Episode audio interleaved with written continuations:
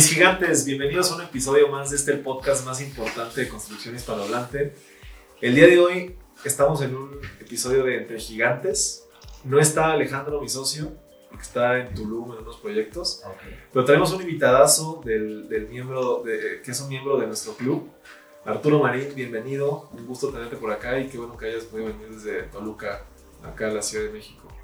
Así es, muchas gracias, mi estimado y amigo Andrés es un gusto y un honor pertenecer a Gigantes en la Construcción y este, nos gusta venir mucho a la Ciudad de México. Es un gusto estar aquí. Qué bueno, qué bueno.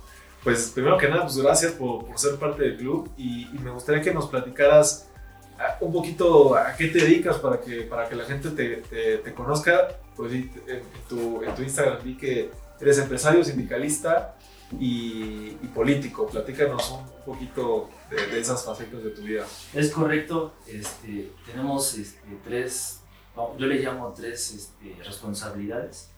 Eh, soy empresario, hace tres años inicié mi, mi constructora. Eh, realmente para mí fue este, lo que siempre había soñado, tener un negocio y una constructora, porque creo que tienes una responsabilidad grande en México. Eh, sindicalista o asesor sindical realmente es porque creo que fue un momento en la historia que me llamaba a ser parte del sindicalismo. Que realmente te puedo decir algo, ¿eh? es muy difícil porque somos muy atacados en la calle. Tenemos una fama este, extraordinaria que nos dicen de todo. Y político porque siempre mi abuelita, siempre lo he dicho en mis redes sociales, que mi abuelita, este, yo cuando bajaba en la casa que vivía con ella, siempre tenía políticos porque fue líder eh, políticamente. Entonces yo veía a todos que llegaban de traje y veía que la gente decía, oiga, licenciado. Este, creo que fue lo que a mí me llamó la atención. Pero eso fue hace poco, ¿eh? o sea, estoy hablando de hace dos años que pude entrar a la política. Que fuiste candidato a diputado, ¿no? Sí, realmente las elecciones pasadas fui candidato a diputado eh, por el Partido Verde y pues tenía poca experiencia, pero que me gustó demasiado. Que hasta el día de hoy lo seguimos haciendo y seguimos recorriendo las calles. Me gusta, me gusta, mi querido Arturo, pues, pues bienvenido. Y, y, nada más me quedó una duda de eso, o sea, ¿por, ¿por, qué era tu sueño? ¿Cuál era ese sueño de, de ser constructor o, de tener una, o, o, era más bien el sueño de tener un negocio? Ahí como que no me quedó claro. ¿El sueño era construir o ser empresario? Fíjate que al principio fue ser empresario. Realmente lo que yo buscaba es tener negocios. Pero cuando yo veo las situaciones, fíjate que yo escuchaba mucho que la gente se quedaba media construcción. Siempre se quedaban en obra mega por falta de, dinero o porque normalmente contratábamos a un conocido o un maestro conocido y no tenía bien los montos o pedía de más o de menos y la gente al fin de cuentas se terminaba medias. Entonces me pasó mucho en mi familia. Escuchaba que el tío, el siguiente año voy a aventar mi colado. Entonces creo que a mí me gusta dar muchas soluciones y lo que busco, lo que busco con la constructora es realmente dar esas soluciones. Después, cuando abro mi negocio y decido hacer la construcción, realmente lo que corro es buscar a mis familiares y darles una solución, porque se quedan muchos en, en obra negra. Después de ahí, eh, crece la idea, me empiezo a dar cuenta que me gusta la construcción, andar de botas, con el casco, este, echando carnes, porque siempre en las obras he hecho carnitas, ¿eh? eso es, es algo que traigo me empiezo a dar cuenta que es, me gusta. Y después la, las máquinas, ver las máquinas trabajando, el personal. Pero sobre todo yo creo que lo que me llama el día de hoy es tener la responsabilidad de que alguien tenga un techo. Yo lo llamo así como construimos casas, que alguien tenga un techo. Es lo que más te lleva a satisfacción. Y algo que te puedo decir es que yo amo a México. Y mi eslogan es construyendo para México. Ok, ok, qué, qué, interesante. Y qué interesante vincular todos estos puntos, ¿no? Creo que siempre me llama la atención esa parte de cómo inician a las personas, porque eh, pues puedes iniciar por muchas partes y llegar a la industria de la construcción, que al final es donde pues, la gente quiere terminar teniendo pues, una propiedad, invertir en ese tema, ¿no? Entonces, está muy interesante que relaciones eh, la parte, un poco la sindical, la, la, parte política y la parte empresarial pues, para este tema de, de construcción. Y, y, y platícanos, o sea, este, este podcast, como, como habíamos platicado, lo queríamos enfocar un poco a la parte de los sindicatos, ¿no? Entonces, eh, me gustaría eh, si te soy bien honesto, nosotros en algunos de los, de los proyectos, a veces eh, chicos, medianos, etcétera, cuando son más grandes, como que los sindicatos son más importantes desde perspectiva, pero en un proyecto chico mediano, a veces terminas pagando este famoso contrato colectivo y honestamente no ves los beneficios para la empresa ni para el trabajador reales. Entonces, me, gustaría entender y que nos dieras como una perspectiva de, de, ya sea desde como trabajador o como, como empresario, como constructor, desarrollador, lo que sea, ¿cuáles son las funciones y las responsabilidades de un sindicato cuando, te, cuando lo contratas? O cuando, le, o cuando decides o cuando es tu, tu sindicato, cuando te Ok, mira, realmente el contrato colectivo para las, las leyes que nos rigen cuando construimos, pues es parte esencial. Pero ¿qué es lo más importante? Eh, primero existe, y te lo puedo decir así aquí entre amigos, existen entre gigantes, entre gigantes existen extorsión. Si tú así estés construyendo o estés aplanando, va a llegar una persona y te va a decir que necesitas un contrato colectivo. Y como no lo tienes, te va a sacar 250 pesos. Porque es otro sindicato. Entre sindicatos, así es como se maneja.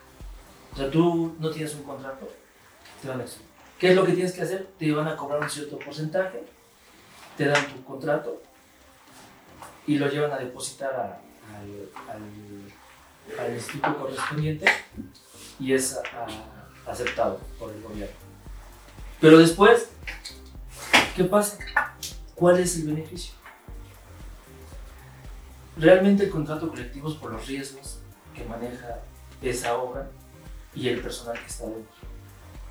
Si sea un maestro, sean dos maestros, sea una cuadrilla, o sea, quien sea, existe el riesgo. Pero te puedo decir que estamos acostumbrados en México a no llevar las reglas. O lo hacemos, ah, pues es mi conocido. No quieres hacer la documentación correcta. Cuando subes al siguiente escalón y te encuentras en una obra eh, mediana, mínimo traes cinco personas. Y esas cinco personas, ¿quién nos defiende? ¿O quién ve por su, por su beneficio laboral? Vamos a pensar mal. Que la constructora no les pague una semana. No vamos tan mal Que llegaron tarde, que tienen que entrar a las 9, 9 6, llegaron a 9 20. Y el encargado dice, se le va a descontar el día. Y mis compañeros maestros pueden tener una situación, un enfermo o algo, y no se le da la atención. Y el contrato colectivo es cuando entra a funcionar. Siempre nosotros, es un encargado, es un delegado, cuando son, pero cuando son contratos es un asesor sindical el que tiene el, el contacto con él. Eso viene a la parte sindical, ¿no? que realmente la ley y el gobierno te marca que cuando tienes una obra tienes que tener un contrato colectivo. Eso no te ampara a que no, salga, no saques tu permiso en el municipio o gobierno, que debe ser lo, correcto. Pero viendo la parte de, construcción, creo que cuando tú trabajas y construyes y tu personal cumple con los requisitos y tú cumples con los requisitos, pues yo creo que la construcción es correcta. Porque el personal, ¿qué pasaría si, vamos a pensar mal, que tenga un accidente y un maestro se cae y se lastima o el ojo, ya no, nunca más va a poder ver? ¿Quién lo va a defender? ¿Y qué tal si la empresa no se supone que sea, vamos a pensar mal, que sea malo y no le dé lo que le corresponde? Pues mínimo ya tienen una demanda, ¿no? Si se asesora. y ahí en, esa, en esa defensa, el sindicato entra hasta que sucede algo malo o debería de estar haciendo reuniones, yendo, o sea, tiene la responsabilidad del sindicato con un contrato colectivo de trabajo de ir semanalmente, quincenalmente, mensualmente, o cuáles son las responsabilidades del sindicato para de velar por los derechos o, o, nada más es llegar o dar las tarjetas, darle un número a los trabajadores y, se va o cómo funciona, o sea, no tiene la responsabilidad de estar ahí en la obra ni de enterarse nada. No, no tenemos la responsabilidad de estar ahí realmente en la obra. Pero sí es nuestra responsabilidad estar mínimo una vez a la semana. ¿Pero qué quiere decir? Es que mira, dentro de este medio encontramos varios tipos de sindicatos. Y perdón que lastime a mis compañeros, pero debemos ser reales. Tenemos uno que el que viene te da el contrato, le pagas y nunca más lo vuelves a ver en la vida. Más cuando tengas otro, ¿no? la siguiente vez que lo vas a ver. Hay otros que van una vez. Pero no, es que no es necesario que vayan. Porque si, si no va a tener un... Yo siempre he dicho que la palabra clave es conciliación. No puedes lastimar tanto al empresario o a la empresa y no puedes lastimar al, al trabajador. Debe haber una conciliación. Y nosotros como sindicato, yo te puedo decir acá en la parte de Toluca, donde yo estoy laborando y, los dirigentes, eh, para mí todo respeto, nos han enseñado que no nada más es el contrato. Porque mucha gente dice, ah, es el sindicato, nada más sale el dinero y ahí muere. Y ya. Nosotros no estamos educados en esa forma. La línea que traemos en el sindicalismo en Toluca es diferente. ¿Qué quiero decir? Nosotros tenemos un contrato colectivo en una obra que va a durar seis meses, ¿te parece? Seis meses, mínimo cada 15 días, el asesor o el encargado de, de esa obra tiene que visitar a, un, a una persona que los mismos compañeros van a nombrar que llamamos delegado. Y ese delegado tampoco va, se va a dedicar a pelear o a ver los derechos, va a trabajar.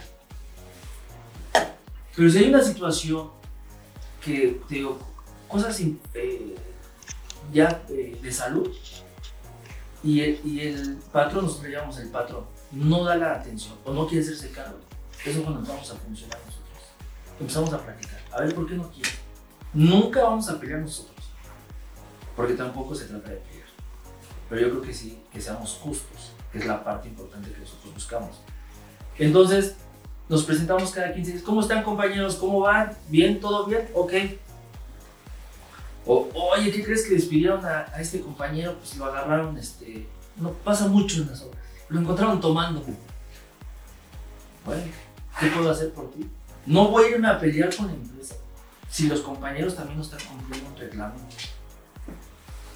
Y tampoco me voy a extorsionar porque tenemos compañeros sindicalistas que no, dame una lana si no te vaya a demandar. Eso es lo que se ha malinterpretado el sindicalismo. Que el sindicalismo al día de hoy tiene que cambiar. Pero realmente lo que nosotros hacemos es, cada 15 días nos presentamos, platicamos con ellos y si no hay ningún tema nos retiramos y nos volvemos a ver dentro de 15 días. Y, y hablando de esos, de esos cambios que, que a ver, me gustaría decir si, si lo podemos platicar, que me comentaba fuera del aire un poco esto de qué va a suceder con los sindicatos. O sea, qué, qué o sea, está interesante esta parte de defender los, los, los, derechos de los trabajadores también porque todavía hay mucha informalidad en, algunas industrias y ese, necesitas esa, esa, representación y alguien que lo defienda, ¿no? Pero en su momento, eh, cuando, cuando todo esté mucho más digitalizado, cuando inclusive haya eh, menos posiciones de trabajo que me decías, ¿qué, ¿qué, crees que suceda o cómo crees que evolucionen estos sindicatos? Mira, realmente tenemos un problema en la actualidad. Bueno, no es un problema, sino tenemos que ir avanzando. Y dentro de avanzar es sistematizar todas las líneas de producción. Y hablando de todas las sindicatos de industrias, este, automotriz, lo vemos mucho en la automotriz, que de tener 3.000 trabajadores tenemos 1.500 y lo que hacían 1.500 lo hacen 20 máquinas. Y lo que muchos dicen es que esas 20 máquinas no, tienen 10 de mayo, no tienen 24 de diciembre, no tienen que ir al bailable de sus hijos. Es más, te avisan cuando se van a, descomponer.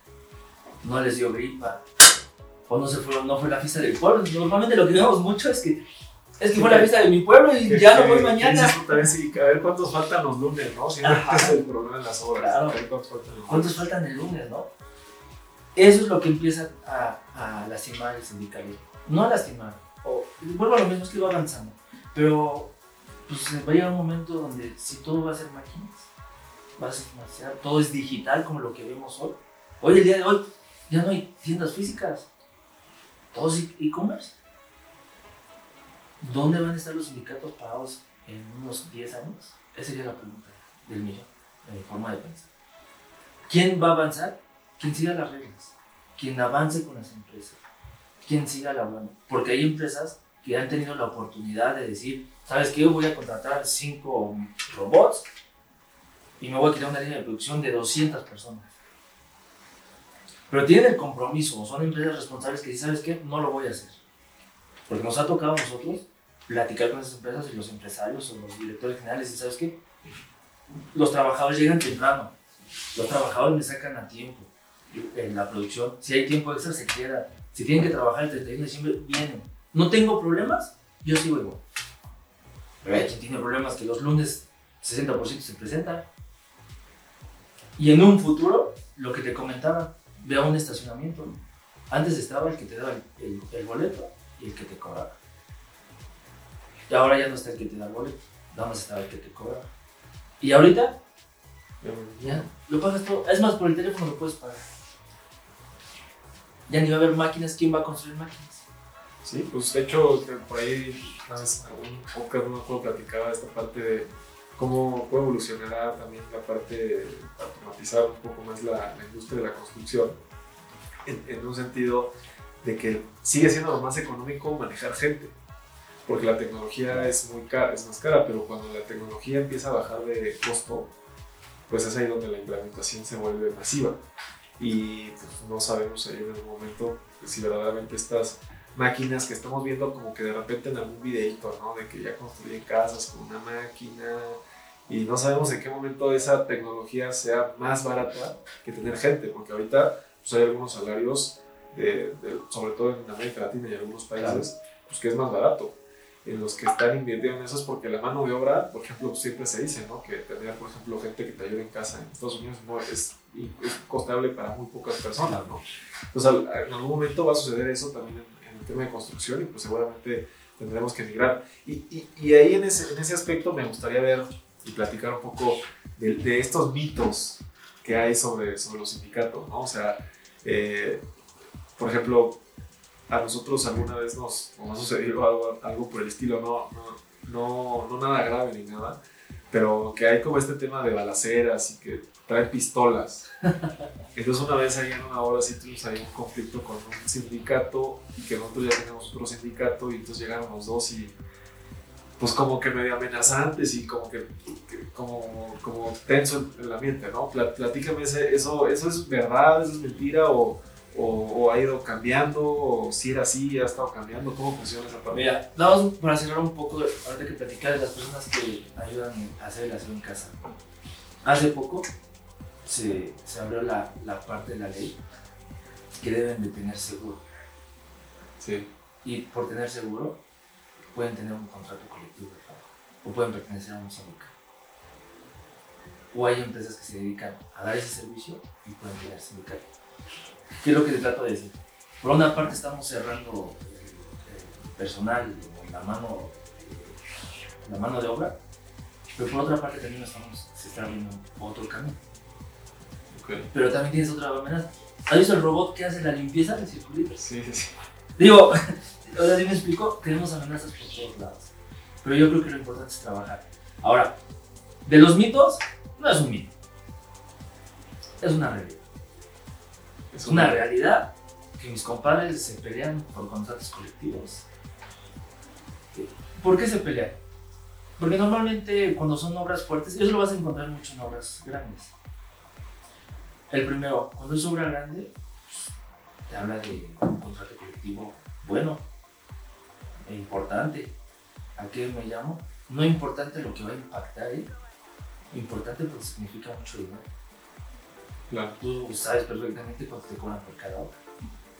Cuánto tienen el metro cuadrado. Porque hay un precio por metro cuadrado. Y de ahí echar un poquito el personal que van a tener. Son 300 trabajadores, 100 trabajadores. Entonces para ellos les representa una buena entrada de dinero. Pero ¿qué pasa? Pues el sindicato que estaba ahí a la vuelta dice, esta es mi zona.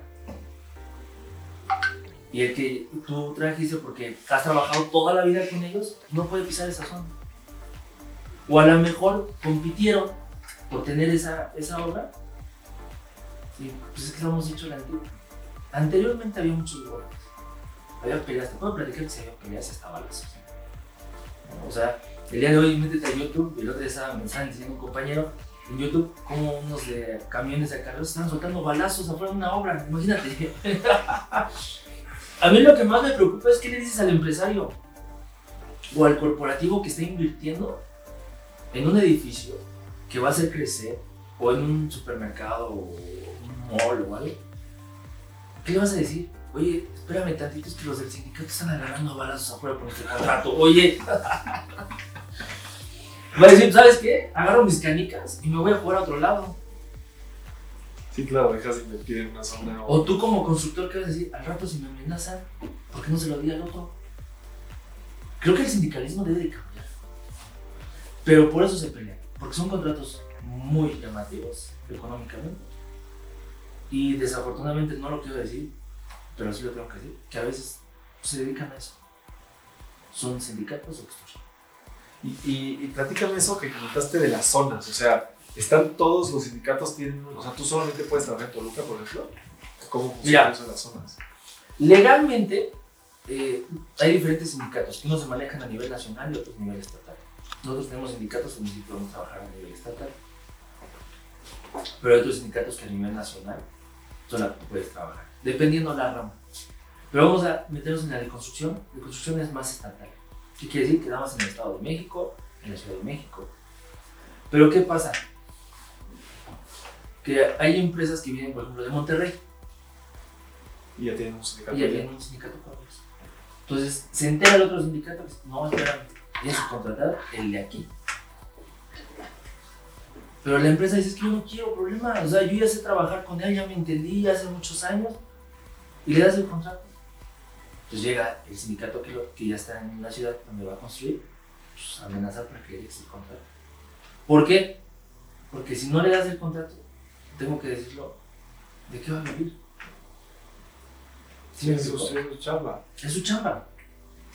Y es como, mm, tú no vas a permitir que eh, tengas años trabajando en alguien y después diga, gracias, a lo mejor tú y yo lo entendemos. Pero mis compadres no. Y, y, y en esa misma zona, en, en cada estado, más bien, puede haber cualquier número de sindicatos. Hay cualquier número. Realmente a nivel nacional, si no no recuerdo, somos 1800 sindicatos. Y digamos en el Estado de México, me estaba comentando el otro día eh, mi dirigente, mi líder, que es Norma Patricia, que había 500 500. en el Estado de México. ¿Son los Imagínate. que más tienen o qué? Sí, donde más tenemos. Y, y se dividen por secciones. Tenemos la sección de Toluca, pero hay, hay quien de verdad lo toma así. Es mi territorio, vamos a decirlo vulgarmente. Es mi territorio y nadie entra no soy yo. He tenido muchos problemas porque a veces tenemos obras en Valle de Bravo y, y los camiones de acarreo no puedes usar tus camiones. Ahí cuando tú tienes tus camiones, no puedes usarlos. Sí, nos el ha pasado que es afuera tienes que contratar a este güey. Exactamente. A fuerza tienes que contratar. Y es donde se da la pelea. ¿Por qué? Porque imagínate la persona que viene trabajando contigo 10 años, que después de un proyecto que vas a tener grande y después ya sabes que no vas a entrar. No, déjate una, un- otra empresa y que, como decías, tú tengas los camiones. Ándale, bueno, que tú tienes la inversión ahí parada y que sabes que cada día que pasa pues es- vale menos y que en una obra grandísima tienes que contratar a otros, pues oye, no es correcto. Claro. ¿Qué va a pasar? Nos agarramos a balazos, ¿no? Oye, y, y- y en otro tema de, de- de mitos, eh, también se habla mucho de, de, pues, que hay mucho lado de dinero en general, ¿no? Claro. Eso, eso ¿cómo, cómo está el tema ahí? Mira, realmente tenemos que ver un poquito la historia y sabemos realmente, me da risa porque nosotros hicimos Syndicate, que en Estados Unidos, eh, puro alcohol en sus tiempos, mediante el sindicato. Pero aquí en México se da mucho con el lavado de dinero. ¿Qué quiere decir? Como estamos exentos de varias eh, circunstancias en la ley, fiscalmente y legalmente, pues abren un sindicato y le metemos personas ficticias, empresas ficticias y que entra dinero y lavamos dinero. Y ese es el famoso. Por eso los sindicatos son de alto riesgo. Realmente nosotros contamos con un contador eh, que en mi forma de pensar se ha preparado bien porque el tema del sindicato es muy difícil. no es una empresa. No, no es una empresa como tal, ni tampoco es como el gobierno que está libre de todo. Hay que estudiar. Pero yo creo que realmente lo que te puedo platicar es que nosotros el día de hoy eh, estamos dentro de la ley, nosotros informamos al SAT, emitimos CFDIs, nosotros no estamos fuera de la ley y eso ha sido trabajo de, de años, de hace dos años. Eh, en mi forma de pensar creo que mi jefe ha, ha visto un paso adelante y que muchos, te puedo decir que muchos sindicatos dicen, estamos libres de exentos. Sí, no queremos broncas. O sea, nosotros si estamos buscando el bienestar, porque nosotros buscamos mucho el bienestar del, trabajador, hay que dar el ejemplo. Hay que dejar de extorsionar. Y nosotros emitimos facturas, emitimos, este, avisamos al SAL, hacemos nuestro cierre de mes, los cierres de mes como andamos como locos. Y las empresas, las empresas que están afiliadas a nosotros, ¿qué confianza le das? Pues el 100%. Oye, estos cuates están informando SAL. No es un sindicato que extorsiona, no es un sindicato que hace lavado de dinero. Creo que eso es lo que te da la formalidad. Pero no todos lo entendemos así. ¿eh? Y aunque estamos libres en el SAT realmente de varias cosas, no es el camino. Yo creo que es hacer las cosas bien. Porque nosotros tenemos muy marcado la parte que te decía de México. ¿no? O sea, siempre vamos a ver por México. Nos vas a ver con chamadas en México, porque somos parte nacionalista. Y que entregamos FDIs, hay varios sindicatos que sí te pueden. A nivel nacional, hay varios sindicatos que lo hacen. Pero el día de hoy, nosotros en el Estado de México, te somos los únicos. Los únicos. Los únicos. Que no es fácil.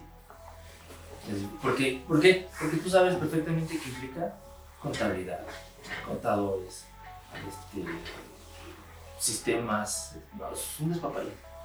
Que la declaración. La declaración que, mensual, ¿no? Y de eso, ¿qué tal si se, se te fue? A ver, ¿qué pasa? Ahora ya estás muy bien y se, te- se nos va una factura para cuadrar. Ahí ya tienes que andar pidiendo dos días antes del cierre del mes. No, no, tenemos mucho. Nos entretenemos. Me imagino. ¿Y crees que hay algún otro mito de. Mira, el otro mito que te voy a decir es, ¿el sindicato se dedica a extorsionar o para qué sirve? Así en pocas palabras. Pero yo te puedo decir que afortunadamente nosotros tenemos negocios, pero ¿qué pasaría si tú y yo fuéramos trabajadores? Que trabajáramos en una empresa ocho horas. Y que porque el gerente pues, se le pasó meter tu nómina no te pagaron ese día. O sea, de los 15 días que llegaron, 14 nomás te pagan. Y vas y le dices al gerente, oye, págame. Mañana, pasa, mañana, pasa. Oye, ya lo hiciste enojar, córrelo, gracias. Y no te liquidan. ¿Tú qué le vas a decir a tu esposa? A tus hijos que te esperan con el salario. No, pues es que el gerente es malo y me corre sin un peso. Vieja. ¿Qué pasa allá? Espérame tantito, dejarlo leer a mi delegado. A ver, delegado, échame la mano, por favor. Tienes la personalidad, jurídicamente, como delegado, de ver por todos los trabajadores. O sea, eso te lo da el sindicato. Da un nombramiento por delegado que fue elegido por todos los compañeros de ese centro laboral. Y de ahí le dices, no me hace caso, espérame, voy por mi asesor sindical, que es el enlace sindicato-empresa. Entonces ya la empresa dice, ay, ya me están metiendo presión. A ver, te voy a pagar tu día, ¿eh? ¿Ya vio sindicatos? Y bueno, ten. Oye, pero es que ya no lo quiero. No te preocupes. Dale lo que le toca por ley. Sean 20, 40 mil, 60 mil pesos, lo que sea, pero yo aquí vigilo que es. Porque no estamos hablando de ti, estamos hablando de unas familias que nos esperan. Claro. Y, y en ese sentido, cuando ya hablando de esta parte de, de- de conflicto, eh, ¿cuándo es donde, donde explota una huelga sindical? Mira, hay varios motivos. O que te paguen una obra, por ejemplo. Ah, ¿Cuál es ese momento? Hay, hay varios motivos. A, a mí me, me, me da risa porque normalmente este, cuando yo platico con empresarios me dicen, no, es que no, pero no estás en una huelga y ya se te acabó la empresa. Pero mira, cuando es una huelga es cuando no cumplen un contrato colectivo. ¿Qué quiere decir el contrato? Que tengas una prestación de cada año darles unas botas, de darles ropa, Y no, no vas a trabajar no les pagan. realmente nos pagan. no les pagan, pero exigen que se les repongan esos días que Pero no ojo, trabajan, ¿ok? ojo, hay una línea muy delgada. Porque nos- yo te estoy platicando lo que se debe hacer legal.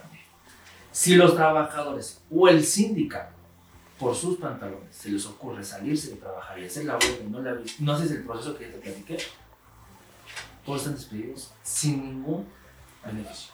La empresa tiene... Si no se mete el papel a la junta, Así es. no es- o sea, puede haber, no pueden, pueden despedirlos ya. Todo porque problema. es abandono de trabajo. Realmente la palabra es abandono de trabajo. Pero no de trabajo con un solo día. Con un solo día.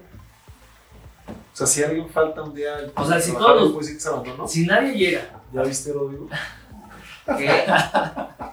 si nadie llega y dice nos vamos a huelga y no te dejan entrar a tus instalaciones, porque la huelga es no entrar a instalaciones, no trabajar, no, es abandono de trabajo.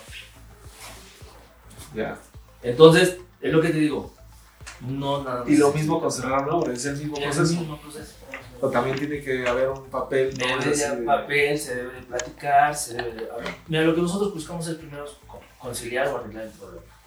¿no? También hay parte donde a veces nos ha tocado que nos trabajan, no, es que vamos a, a huelga, espérate, la empresa no tiene dinero. Y hay veces que las empresas no tienen dinero, bueno, tú y yo lo sabemos. Claro. Por más que les quieras dar, pero no tengo dinero, aguántame. El siguiente mes, bueno, vamos a esperar el siguiente mes. Pero sabes que aquí que también te voy a compartir. A veces nos ha pasado que de repente traes subcontratistas o destajistas y ellos son los que no pagan. Pero el problema lo tienes tú como empresa. Aunque tú sí le hayas pagado a ellos, ellos no le pagaron a, a- a su gente. Y entonces ahí es donde se hace el, el- el problema, ¿no? Pero ahí viene la informalidad. Porque si tú, el contratista, cuando tú lo, cuando te venga a ofrecer sus servicios, no te ofrece o no tiene un contrato colectivo, pues te van a ir a ti. Y por ejemplo, ahí no te conviene para eficientar costos, no se, no se puede extender el contrato colectivo que ya tienes a ese contratista o no, no aplica. No, o sea, Él es, tiene que tener su propio son propios. Que a veces se puede, normalmente a veces sí se hace, realmente sí se hace. O sea, realmente lo que, el contrato va hacia la empresa, directamente que lo construye. Ajá. Pero tú, a la vez, yo tengo el contrato contigo y yo lo asumo. Pero a la vez, como, como dices tú, si el contratista no les paga, no, no eres tú. Pues deben tener su contrato. Ya. Ok, ok, creo que ese es un tip. Y, y, y, un poquito para, para, para ir cerrando, a lo mejor antes de hablar de otros temas, eh, platícanos algunas anécdotas que has tenido de, algún tema de, de sindicatos. Yo puedo platicar, por ejemplo, una vez en un proyecto me habla el project manager y me dice, oye Andrés, ven a ver los temas de avance de obra, no sé qué, ¿no? Y era una obra grande, un proyecto grande, o sea, nosotros éramos subcontratistas de un proyecto grande. Y, y llego, me, me siento en su escritorio, sé qué, oye, vamos aquí a la sala de juntas, ¿no? Y que me, y que me ponen los del sindicato. Digo, nos estábamos ahí llevándonos ya medio mal, no era muy buena la relación entre empresas, no con él. Y, y que me ponen los sindicatos. Y me decir, no, que esto, que esto, que esto, que esto. Y yo dije, bueno, pues según yo sí estamos cumpliendo, déjame verificar, que no sé qué, pero la verdad es que esa, me- o sea, me acuerdo mucho de ese tema porque pues me agarraron el curva y este cabrón me los puso ahí para que me, para que me acribillaran, ¿no? Para tirar. para que me dieran. Que yo creo que era también como, como pues, un, ahí un tema de él, ¿no? O sea, que me quería, me quería decir como yo aquí mando, ¿no? Pero, pero pues luego eh, esa, esa, esa anécdota la tengo mucho en la cabeza porque sí me, me agarraron así. Y ahí pues era una obra que sí había que tener un comedor, Ah, había que, o sea, sí el sindicato estaba muy presente, había una, una cuota semanal y era ahí un tema, ellos te tenían que mandar al 50% a los trabajadores, o tenías que pedirle a ellos, a la gente, que te la mandaran. Entonces, eh, por eso te decía que a veces en las obras grandes es donde los sindicatos más, Sí. este, más fuerza tienen. Eh, pero no sé, no sé cómo lo veas y si Ok. tienes alguna anécdota ahí. Mira, es que realmente es lo que te platico, todo va dependiendo de la obra. Porque a veces hay obras, yo te puedo decir, estamos platicando tú y yo, a lo mejor somos buenos, pero hay empresas que son muy duras. Duras que no dan nada. Así el trabajador este yo mismo lo tienen trabajando. Y a veces no son las, el, trabajo correcto o con la seguridad correcta. ¿no? Fíjate que te voy a platicar lo que me pasó a mí una vez. Sí, ahí, perdón, ahí en esa hora, por ejemplo, cuando te interrumpí, si te hacían, si estaba lloviendo, que creo que más podían trabajar adentro, te tenías que dar a todos este, impermeable. Una enfermedad, ajá, lo que te comento. Eso para- es parte del sindicato. Te voy a decir sincero, no sería el sindicato, no darías nada. O a lo mejor ni tú sabes, a lo mejor sí lo harías, pero cuando ya te dicen, oye, ah, claro, lo damos. Pero a lo mejor pues, no pasaba por la cabeza, tú pues lo tenías que dar. Sí, claro, Y, lo- y, y el estar yo cada rato en, el- en la obra, pues tengo retrasado. Porque se vuelve, yo lo digo así, un chisme de lavadero. Ya te digo, oiga, es que a mí, oye, espérense, vamos a trabajar. Para todo tiempo, por eso no estamos gustando mucho. ¿no? Y una de las anécdotas que te voy a, platicar, en una empresa nosotros trabajábamos, también damos mantenimiento industrial, y, y me platicaba una, eh, la gerente de recursos humanos, que me dice, oiga, eh, Arturo, ¿puede venir, por favor? Queremos platicar con usted, hay un tema delicado. Qué chido. Se cayó alguien, este, hicimos algo mal, quedó mal, no sirve, no sé, piensas lo peor, ¿no? ¿Sabes cuál era el problema? ¿Has visto los pasteros? Los pasteros. los pasteros Sí, sí. la. Sí, sí. ¿Has visto cómo ven los botes? ¿Cómo que? ¿Cómo se suben en los botes? Sí, sí, sí, o como una tabla. o- Ajá, allá en Toluca se suben en un bote y van poniendo la pasta y la van girando así, ch, ch, ch, ch, Ya. y van moviendo el bote. Por seguridad de la empresa, no puedes hacer eso, es un riesgo. ¿no? Sí, sí, Y le pedían un arnés No, y un andamio bidireccional. y un, y un andamio y cierta certificación. Entonces ya voy y, este, y le digo, oye, es que, ¿sabes cuál es lo raro? Le llevamos todo. O sea, teníamos todo el equipo. No les gusta Pero usar. no les gusta. Entonces llego y literal vi el bote como iba girando y yo, la pasta, el- iba así girando el bote. Y atrás iba pasando montacargas y yo, ahorita el, el- el bote, ¿dónde vamos a terminar? Bueno, no te das cuenta de, Hasta dónde llega. de la importancia. Digo, yo luego me, se burlan de mí en TikTok que traigo el casco todo el tiempo, que me lo pongo aquí para grabar esto. Pero creo que sí debemos de promover más eso, porque inclusive ahí yo criticaba a una persona en TikTok que, que le decía, oye, esté grabando su obra y qué chingón que estés grabando tu obra y que te vaya bien en TikTok grabando tu obra.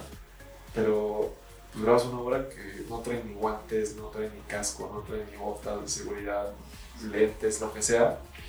Y, y mucha gente comentaba, es que no lo usan, es que no es que no quieran, o sea, es que hay que fomentarlo, hay que dar el ejemplo, hay que poner seguridad, hay que tener protocolos, o sea, creo que esa parte pues sí es, es importante y, y sí, creo que sí es un tema cultural que tenemos que atacar, o sea, no digo que, que, que lo puedes solucionar en un día, o sea, creo que es un proceso que sí tenemos que, que establecer esa parte del arnés y, y- y es un costo Es, alto, sí, o sea, esos procesos son un, o sea, igual traer los botes que ya te los gastas de todas maneras, pues tienes que comprar los pinches andamios, tienes que ponerles el arnés, que, que, que pues, hay arneses de todo y que luego pues, se los llevan o se chingan, etcétera. Inclusive allá en algunos proyectos te piden el- que les des como tú dices la ropa, pero el, el- un, este, un overall. ¿Un overall, correcto? Entonces, pues, es, es más gasto. Y pues creo que tenemos que fomentarlo más. O sea, me decías que estabas en, en enero en Canadá. Pues vas allá y sí ves a la gente, pues, como debe de ser, ¿no? O sea, y, y, y las obras súper bien delimitadas, las áreas. Oye, es, es increíble, te voy a platicar. Es increíble ver una obra allá. Es increíble la limpieza. A nosotros nos llamaba la atención porque traían una. Aunque no, aunque estuvieran parados en la entrada, aunque estuvieran nada más pintando, aunque no hicieran nada, traían chamarra fosforescente y le decíamos que por qué. Dice, para que me vean. Dice, porque no sé si va a entrar el camionero viene mal, no me ve, o algo. es para que me vean y sepan que estoy ahí. O sea, y una limpieza increíble. No sé si has visto los videos en Japón de construcciones. Cómo tiran el, cuando hacen el cemento. Bueno, no voy a decir nada porque tampoco es justo. Pero cuando hacen aquí una. Cuando revuelven el cemento a, a palos. O, o sea, se te queda una montaña ahí. Sí, sí, sí. ¿no? Y allá en Japón, así como lo tiran, lo limpian. Allá lo tiran ahí en la vía pública, porque lo limpian. Y ponen todos sus conos y todo. Y cuando se la este el del pastero, ya fui y hablé con él y dije, todos los andamios. Es que no me gusta. Bueno, el de la se fue. Pero no iba a trabajar él así, él no sabe trabajar así. Que qué flojera de andar moviendo el andamio y andar pedazo por pedazo. Sí, luego nosotros en esa hora nos pasó también que compras los andamios, porque aparte ahí te pedían andamios bidireccionales. ya pusimos los andares bidireccionales y luego cómprale ruedas. Porque justo te dio ese problema de que, a ver, jálalo y no, pero a ver, levanta el pinche Entonces, ah, y, y, aunque sea una pared, ya no puede, no, no, llega, ¿no? Entonces, a vos tienes que usar el pinche andamio, no puedes usar una escalerita, nada, ¿no? Entonces, creo que, creo que sí, un tema cultural y pues un tema que, que, creo que es importante ahí, eh, en el tema de las pues. Eh, de cierta forma el sindicato también debería, o deberíamos, creo yo, no sé, no sé si lo manejan o no, pero pues también esa parte de educación, ¿no? De hecho, ahora no sé, no sé si sabes o si has visto en las redes que nosotros apoyamos una fundación sí, lo que, que dan educación a los trabajadores de la construcción. Ahí por si en algún momento te interesa que se ponga un, un este, un, un, aula en una obra o tienes ahí alguna vinculación, está interesante pero creo que también debería ser una labor ya de la gente pues, educar, tanto en temas de seguridad como en temas en general, de educación general, a diferentes, este, a las personas. Es que mira, nosotros como sindicato a veces nos pasa, vamos y nos peleamos, pedimos botas de seguridad y todo. ¿Y sabes qué hacemos, compadre? Van y las venden. Y ahora la empresa te reclama, ¿ya viste tus botas que me andabas molestando? O no usan usa el ahorita el problema, es que estoy, estoy aquí y sudo en la obra.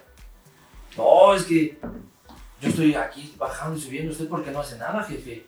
Pero yo que estoy aquí en la obra, vas a pelear por ellos. Y si ellos no lo usan,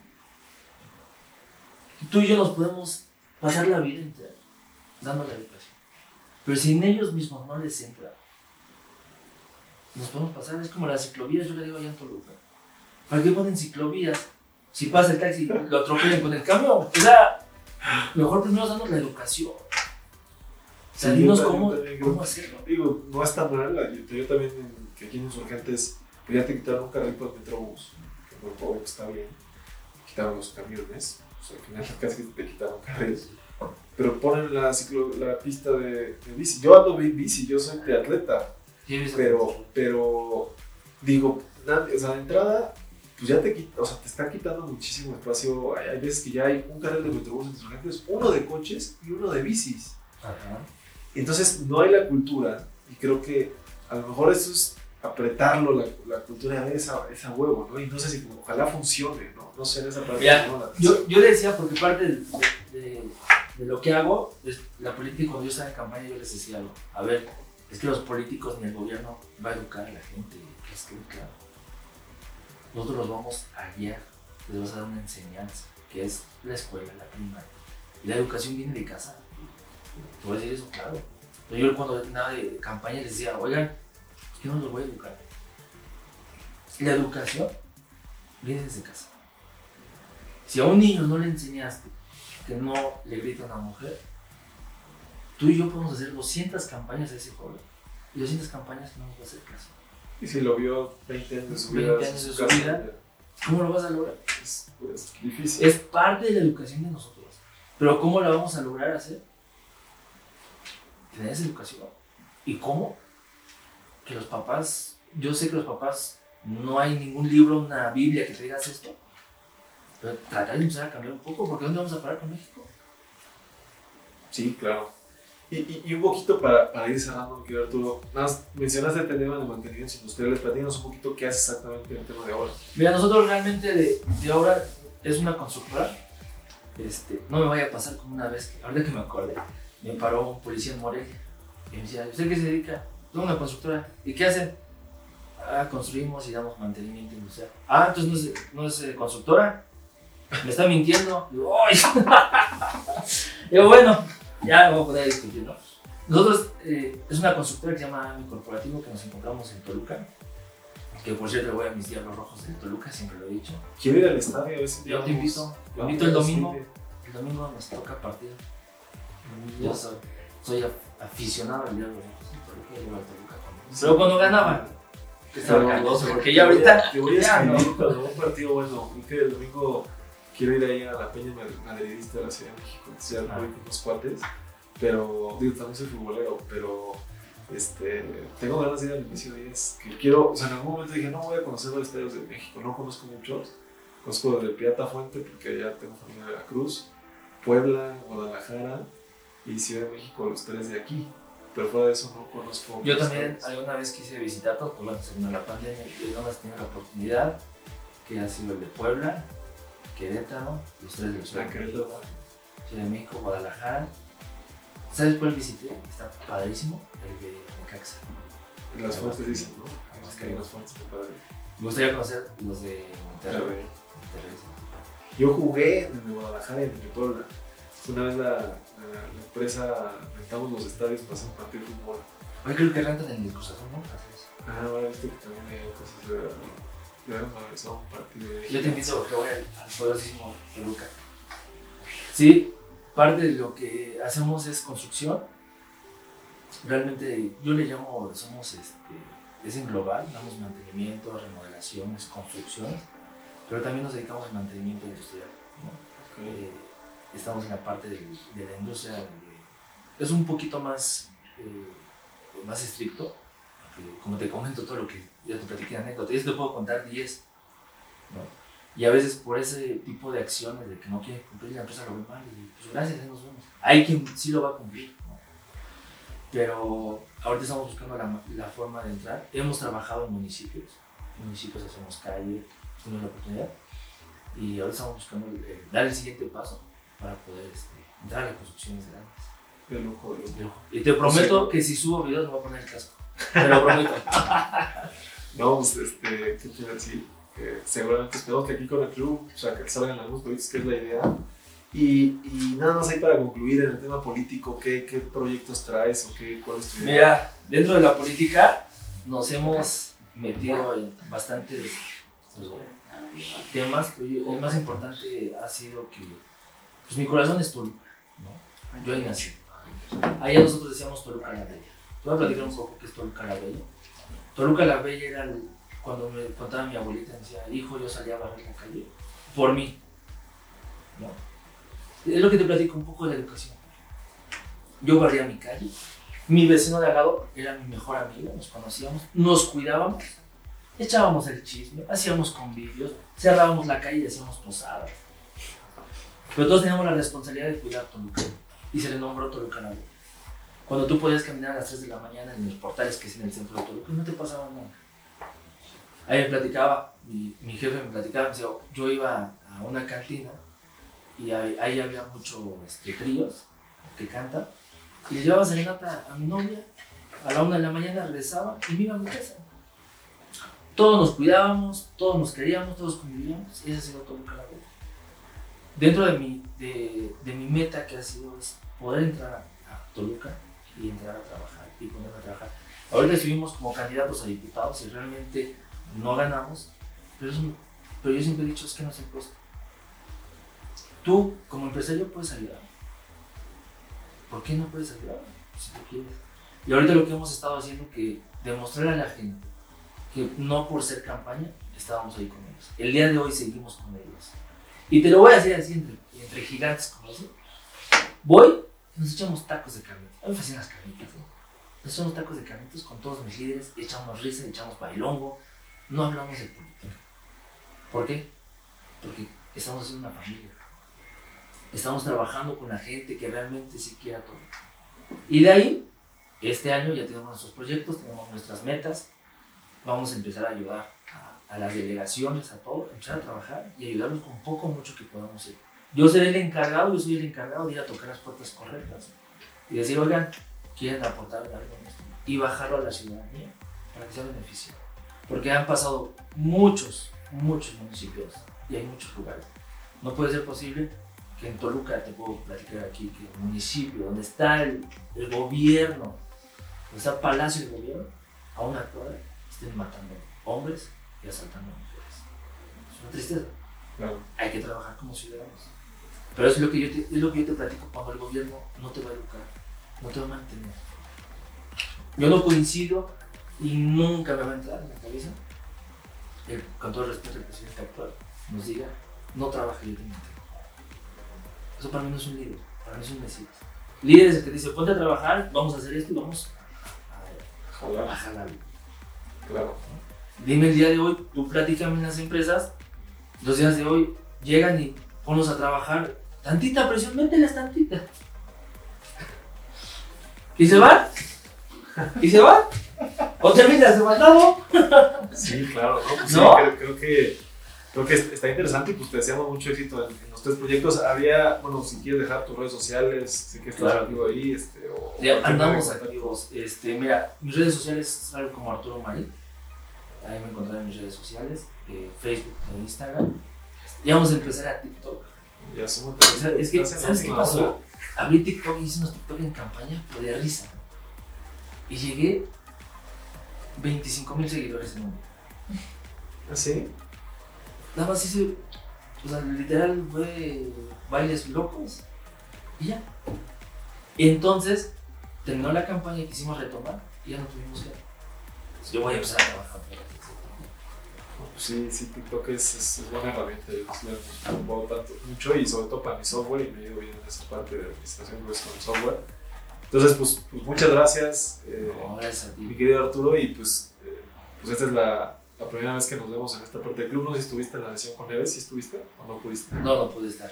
Ah, bueno, pues ahí ya va a estar grabada, ¿no? En- en- en bueno, la, la vamos a poner ahí en el portal, por si, si- te interesa. No sé si has visto su libro, The Real Titans No, todavía. libro interesante de, de desarrollo inmobiliario. Y pues tenemos en, en, eh, pues un pipeline ya, te mandamos el calendario con todos los. El desayuno vamos a estar y el, del ma- el 9 de febrero. Sí, pues ya nos pondremos en. No, no, 9 y el 16 también tenemos el networking ahí Ajá. para que presentes ahí tu empresa eh, con, con todas las personas que se conectan al webinar.